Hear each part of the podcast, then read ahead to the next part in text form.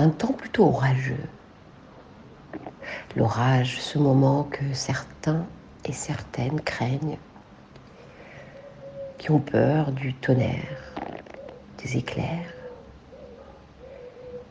et d'autres qui adorent le fait que ça tonne, que ça nettoie, que ça balaye, qu'il y a des choses qui se passent.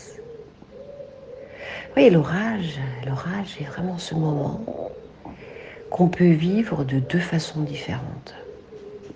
Dans la peur ou dans cette joyeuse expectative que quelque chose de merveilleux, de nouveau, de frais, de fraîchement lavé va émerger. L'orage n'a pas le même effet sur chacun parmi nous. Mais l'orage est accueilli selon notre état d'esprit.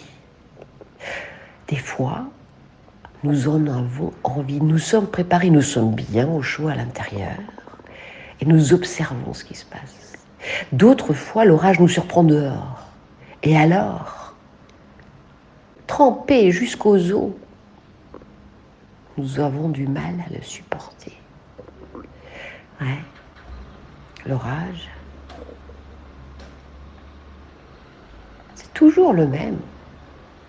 Cette décharge électrique. Or, tel que nous le recevons, nous l'accueillons, ne dépend pas de l'orage,